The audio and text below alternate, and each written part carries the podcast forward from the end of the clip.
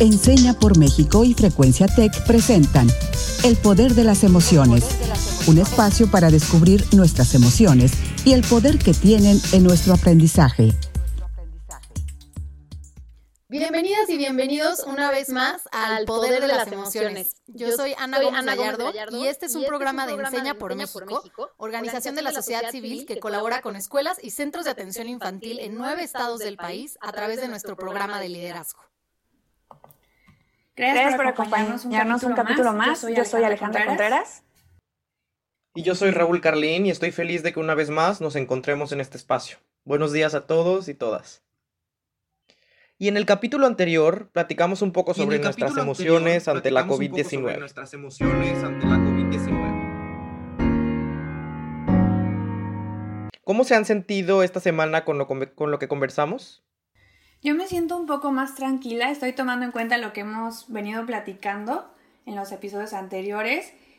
Ah, y una de las cosas que más me llama la atención es que estoy siendo como más sincera con mis estados de ánimo y también soy más consciente de la, de la información, información que consumo. Así es, Ale, yo también me siento como tú, comparto tu sentir, tus emociones, tu estado de ánimo y creo que también me siento más consciente de la información que consumo el día de hoy. Y por ello quisiéramos platicar más sobre mm, una de las situaciones que quizá es más representativa durante toda esta contingencia, que es el distanciamiento social que estamos viviendo. ¿Qué opinas de esto, Ale?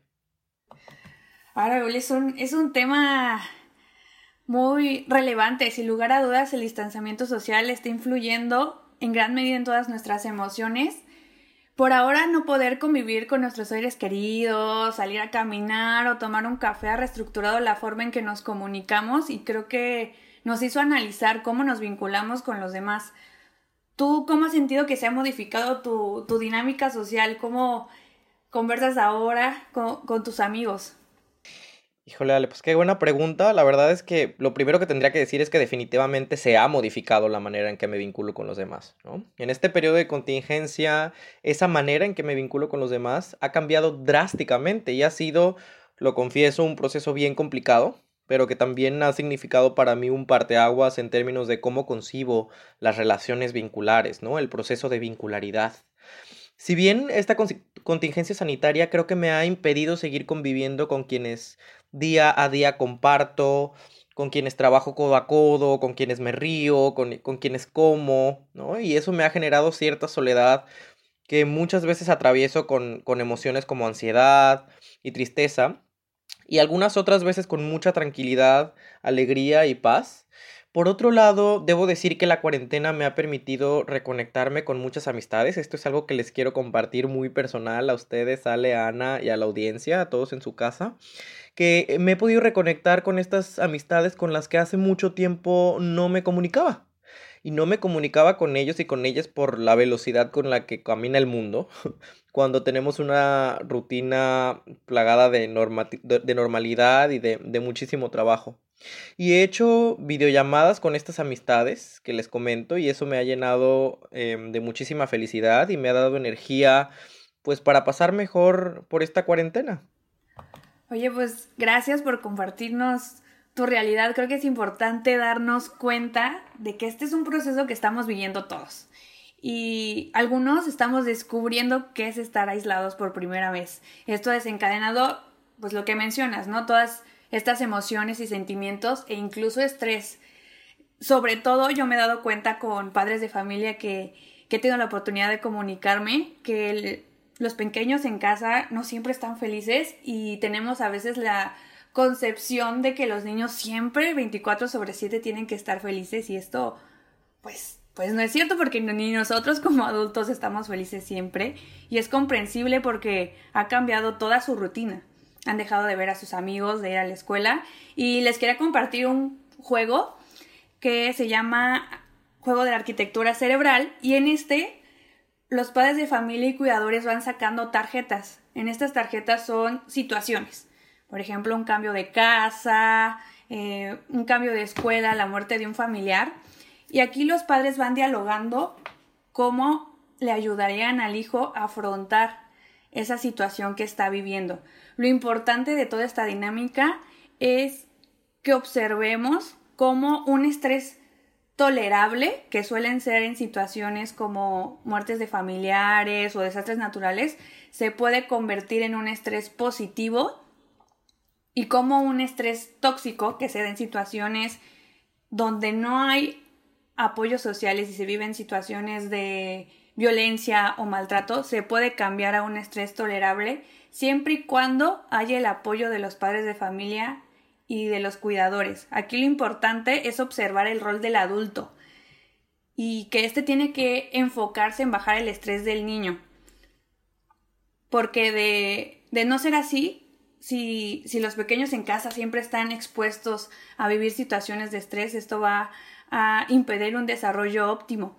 Y la verdad estoy muy, muy segura y creo que si hay padres en casa que nos están escuchando, si nosotros logramos bajar el estrés de los niños, estoy segura que va a bajar el estrés de los adultos, porque los van a ver más tranquilos y ya su preocupación va a disminuir. Es verdad, y precisamente, bueno, te agradezco muchísimo, Ale, por darnos estas, esta gran, gran herramienta, porque no solo nosotros estamos viviendo este tipo de emociones negativas, como son el estrés y la ansiedad, sino que tenemos también que reconocer qué es lo que están sintiendo aquellas personas em, con las que estamos conviviendo, ¿verdad? Con las que estamos pasando nuestra cuarentena, como pueden ser niños y niñas. Pero a pesar de que reconocemos todos la necesidad de estar alerta, estar alertas ante esta situación, ante los cambios que se están viviendo en la pandemia, ante la nueva información de la cual nos allegamos, también creo que necesitamos estar tranquilos y es algo que tú nos estás ayudando a hacer hoy, Ale y además de tranquilos, creo que también muy conscientes respecto al, fenómeno que estamos viviendo en términos del distanciamiento social. Porque es muy importante, como dije, tener información confiable, científica, que esté basada en fuentes veraces y basada en evidencia. Y por eso quisiera invitarlos el día de hoy a ir a la sección que, que nos encanta, que es Desbloqueando mitos. Desbloqueando mitos.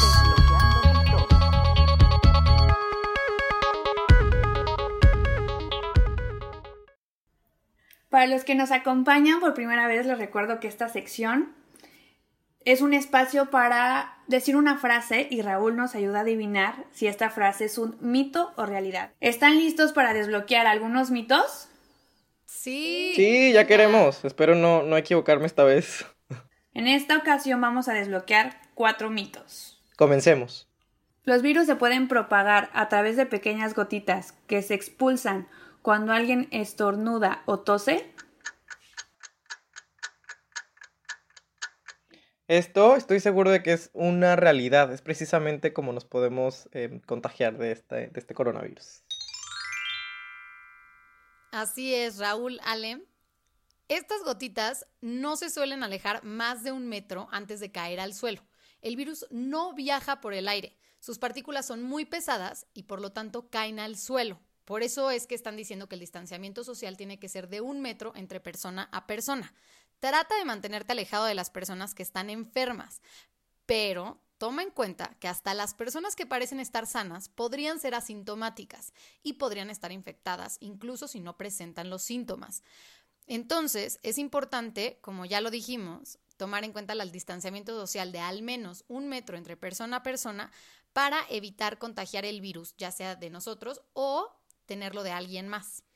Por eso es tan importante mantenerse alejado incluso de quienes no parecen estar enfermos. Segunda frase. ¿El distanciamiento social se puede llevar a cabo solamente no asistiendo a la escuela?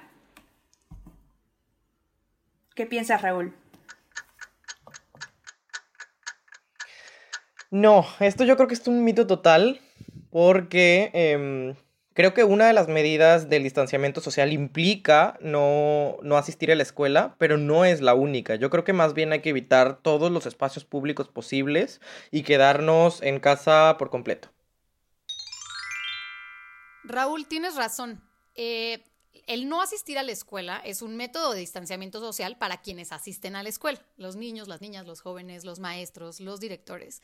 Pero para quienes no asistimos a las escuelas todos los días, hay muchos métodos de distanciamiento social. Entre ellos, cerrar las escuelas, los restaurantes, las tiendas, los cines, teatros, entre otros lugares donde se reúne la gente. Quizás en algunos no se cierran por completo, pero se evita que haya personas que se reúnan juntas unas con las otras.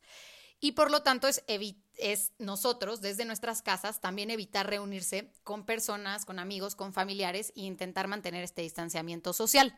Evitar usar el transporte público, eh, incluyendo los autobuses, el metro, los taxis o compartir el coche. Es importante que dejemos los espacios públicos, como lo es el transporte, para las personas que son esenciales en estos días, entre ellos los doctores, las enfermeras, el personal del sector alimenticio, la policía, los servicios esenciales. Es importante no llenar estos espacios públicos y quedarnos en nuestras casas. El objetivo del distanciamiento social es proteger a todas y todos, en especial a los más vulnerables. El objetivo del distanciamiento social es proteger a todas y todas en especial a los más vulnerables.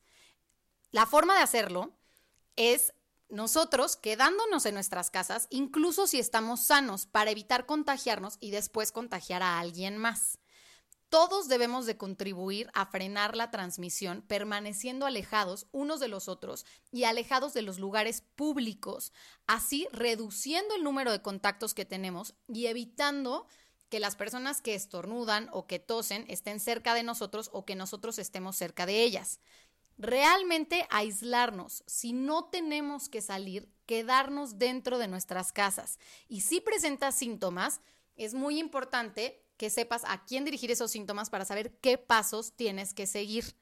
Todo esto ayuda a reducir la tasa de contagios, reduce el número de personas que podrían infectarse y nos protege de aquellas personas que están en mayor riesgo de contagiarse, como son los adultos mayores o las personas que padecen alguna otra enfermedad. Así que, como lo dijimos, es muy importante mantener el distanciamiento social, incluso si estamos sanos, y si estamos enfermos, también pedirle a los demás, a, todas y todos, que respetemos el distanciamiento social. Entonces podríamos decir, Ana, que en parte es un mito pero no solamente tenemos que evitar estar en la escuela, tenemos que evitar todos los espacios públicos. Así es, es una pregunta capciosa. Todos tenemos que evitar los espacios públicos eh, dentro de los que nosotros estamos acostumbrados a ir, ¿no? Que creo que eso es como lo que se está malinterpretando a veces, ¿no crees, Raúl? Sí, totalmente. O sea, hay, hay incluso algunos ejemplos eh, en países de Europa que adoptaron medidas, por ejemplo, solo para las personas que muestran síntomas de esta enfermedad. Y todas las personas, todas las demás personas que no demostraban síntomas, se les estaba permitiendo em, no hacer cuarentena, salir a los espacios públicos. Pero eso pasa por alto el hecho de que esta enfermedad, incluso en algunas personas, no presenta síntomas, pero eso no las previene de contagiar el virus a los demás. Y es por eso que está repuntando en estos países em, pues la tasa de el índice de contagio. Es por eso que, pues sí, es, era un mito parcialmente y una realidad parcialmente y el, y el consejo para todas y todos nosotros es que nos quedemos en casa. Y justamente porque no conocemos mucho de cómo se maneja esta enfermedad a comparación de otras, estamos eh, en mucho desconocimiento, entonces es mejor, como dicen, prevenir que lamentar. El siguiente enunciado tiene que ver con la nueva manera en la que conseguimos comida ahora que estamos encerrados en nuestra casa. ¿Es seguro ordenar comida a domicilio? te voy a contar lo que me pasó a mí. Lo que pasa es que yo sí he pedido, eh, ordenado comida a domicilio y el otro día pedí una pizza. No es algo que debería decir, ni es algo que recomiendo.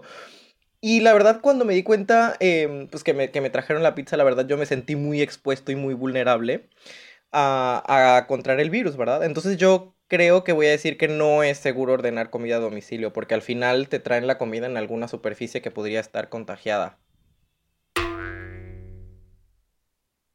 Raúl, te tengo una buena. Vas a poder seguir pidiendo tu pizza. Porque al día de hoy no hay ninguna prueba de varios estudios que se han hecho, incluido el FDA de Estados Unidos, que, la, que el virus se pueda transmitir por los alimentos, pues la principal forma de contagio es persona a persona. Según la Organización Mundial de la Salud, el riesgo estaría en el empaque de los alimentos que pedimos, porque fueron manipulados por personas. Por eso es importante que cuando recibamos esta comida, la recibamos con guantes y desinfectemos tanto el empaque como la superficie donde pusimos el empaque. Entonces hay que ponerlo en una superficie que sea fácil de limpiar o desinfectar después de que llegue. Y es importante que una vez que llegue el alimento, lo saquemos de ese empaque y lo pongamos en platos limpios, usemos eh, utensilios limpios y que tiremos el empaque inmediatamente y que sea importante que cuando recibamos ese pedido lo hagamos de lejos y lavarnos las manos inmediatamente después de recibirlos. Entonces, una buena noticia tenemos, sí es seguro pedir comida a domicilio, solo hay que tomar todas las precauciones para que esto tampoco sea un riesgo. Qué bueno que nos dices, Ana, para ya estar más tranquilos y poder seguir pidiendo nuestra comida y disfrutar cuando nos demos nuestros momentos de ver series o, o lo que nos guste hacer. El siguiente enunciado creo que ayudará a despejar algunas dudas que tenemos todos. La verdad, yo cuando le estaba leyendo, la verdad no sabía qué iba a responder. Entonces, Raúl, te pregunto, ¿tú qué crees? ¿El distanciamiento social durante un periodo de aproximadamente un mes puede ser suficiente para detener la epidemia de forma permanente? Pues no, yo creo que esto es un mito total y siguiendo el ejemplo, el consejo que también les hemos venido dando a todos y todas allá en casa, yo me he puesto a ver em, las conferencias del subsecretario de Salud, Hugo López Gatel, y en ellas él ha mencionado que no, no se puede estimar cuándo es que vamos a, cuándo es que va a quedar levantada esta cuarentena y es probable que, que em, esta contingencia se alargue a eh, eh, durante más de un mes. Entonces yo creo que este enunciado es un mito. Y así es, y hay que poner justamente mucha atención a lo que estén diciendo las autoridades en estos momentos, porque la situación puede cambiar de un momento a otro. No hay que alarmarnos o preocuparnos de más, sino estar escuchando cuáles son las recomendaciones que se están haciendo. A pesar de que la enfermedad puede disminuir en una ciudad o en un área, incluso en un país, con el distanciamiento social, que es muy efectivo, el virus puede seguir estando presente en un pequeño número de personas, por ejemplo, que tengan otras enfermedades leves o en otras partes del mundo, como lo estamos viendo ahorita. Entonces, la historia muestra que cuando el distanciamiento social funciona, los números de casos disminuyen y cuando los controles se relajan, pueden resurgir. Por eso es tan importante que una vez que empiecen a surgir otras recomendaciones de las autoridades, sigamos tomando las precauciones para no tener una segunda ola de contagios. Desafortunadamente, estamos en esto por un largo recorrido y que puede durar varios meses. Es necesario prepararnos para unirnos, ayudarnos los unos a los otros y preservar la cohesión social mientras aplicamos el distanciamiento social para combatir el virus. Así como decían antes, Raúl, tratar de mantenernos conectados con las personas que queremos, aunque sea de otras formas, encontrar la forma creativa de conectar con ellas, aunque no sea persona a persona, y también prepararnos para unos meses donde sí estaremos en nuestras casas, donde tenemos que dar los espacios públicos a las personas que serán esenciales para combatir este, esta crisis en México y en el mundo y por lo tanto tomar en cuenta lo que nos están diciendo las autoridades día a día. ¿Y tú qué desbloqueaste hoy?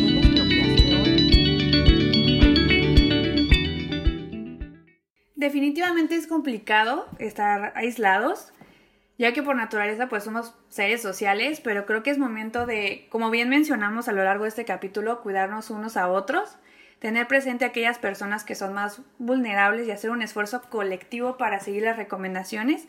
En esta situación yo creo que una persona puede hacer la diferencia, entonces seamos esa persona, seamos esa persona que puede hacer ese agente de cambio Tomemos esta situación como una oportunidad de reconectarnos con nosotros mismos y con nuestros seres queridos. Aprovechemos pues toda la tecnología, tengamos videollamadas, cantemos vía telefónica o incluso pueden hacer su podcast con sus amigos como nosotros lo estamos haciendo. Aprovechemos que estamos en el 2020, hagamos que el aislamiento físico ya no represente soledad. Creo que es un momento de, de aprovechar esta tecnología que tenemos en nuestras manos y y hacer de estos espacios algo que nos nutra a todos. Exactamente, Ale. Porque como dices, ahorita, por ejemplo, estamos grabando desde Monterrey, desde la Ciudad de México, y así en estos momentos es cuando podemos también conectar con personas que están en otros lados del mundo y realmente innovar usando la tecnología. Totalmente, qué lindo, qué lindo lo que mencionan las dos, Ale, Ana, y todo lo que también nos, nos revelan que han desbloqueado el día de hoy ver este confinamiento social no necesariamente como una cosa negativa, indeseable, sino como un área de oportunidad, como una ventana para que nosotros exploremos nuestra creatividad y echemos a andar nuestra, nuestra innovación. Y, no, y eso es algo que yo también desbloqueé, pero quisiera compartirles algo que creo que también he desbloqueado en el episodio del día de hoy. Y eso tiene que ver con qué creo que significa ser socialmente consciente en una situación como la que estamos viviendo el día de hoy. Es decir, los mexicanos y las mexicanas hemos históricamente demostrado que en tiempos difíciles somos muy solidarios. Un buen ejemplo de eso es cuando hemos atravesado, por ejemplo, por fuertes sismos. Y los y las mexicanas no han dudado en sostener a este país y han tenido claro que lo socialmente consciente o lo socialmente responsable en esos duros momentos implicaba salir y ayudar a la gente que había perdido sus bienes, que se había quedado sin nada o que incluso estaba herida. Y los tiempos que corren hoy también son muy difíciles. Eso creo que ya lo hemos podido poco a poco ir dimensionando, pero creo que hay que también identificar que los tiempos duros de hoy responden a otra naturaleza. Y hoy desbloqueé qué, ser, qué es ser socialmente consciente en una contingencia como esta. Y creo que implica hacer lo contrario a lo que hemos hecho en esas otras situaciones históricas que menciono. Hoy no tenemos que salir, Hoy más bien nos tenemos que quedar en casa, porque si no salimos, así cuidamos de nosotros mismos y a los y las demás.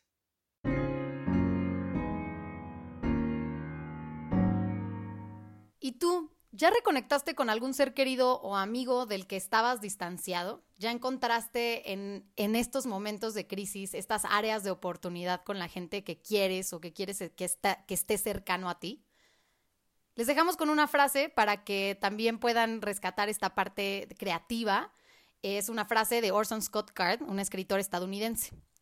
Y dice, el aislamiento es el contexto óptimo para la creatividad. Muchas gracias a todos y todas por escucharnos el día de hoy. Nos escuchamos en la siguiente. Hasta luego. Hasta la próxima, que estén muy bien. Cuídense mucho y mantengan su sana distancia. Esto fue El Poder de las Emociones, un espacio para descubrir nuestras emociones y el poder que tienen en nuestro aprendizaje.